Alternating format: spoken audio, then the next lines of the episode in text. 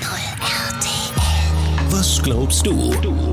Mit Stefan. Er küsse mich mit dem Kusse seines Mundes. Ja, deine Liebe ist köstlicher als Wein. Woher habe ich dieses Zitat? Aus dem Tagebuch meiner Oma? Aus einem romantischen Werk im 19. Jahrhundert? Beides falsch.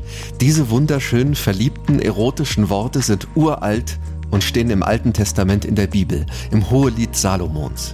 Darin geht es um mehr als Liebe. Es geht um mehr als Sex.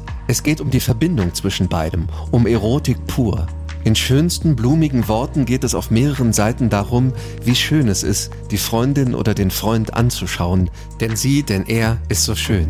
Es geht um Genießen, um Ekstase, um Kopf aus und den Moment genießen. Es geht nicht um den schnellen Sex, sondern um das wunderbare Gefühl, wie die beiden Liebenden eins werden, sich einander öffnen.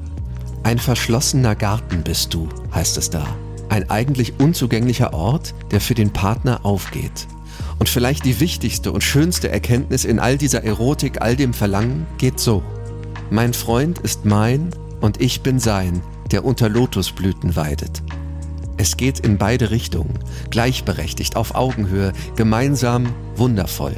In diesen jahrhundertealten Liebesliedern wird auf superschöne Weise der Rausch der Liebe gefeiert. Esst, Freunde, trinkt, berauscht euch am Liebesgenuss.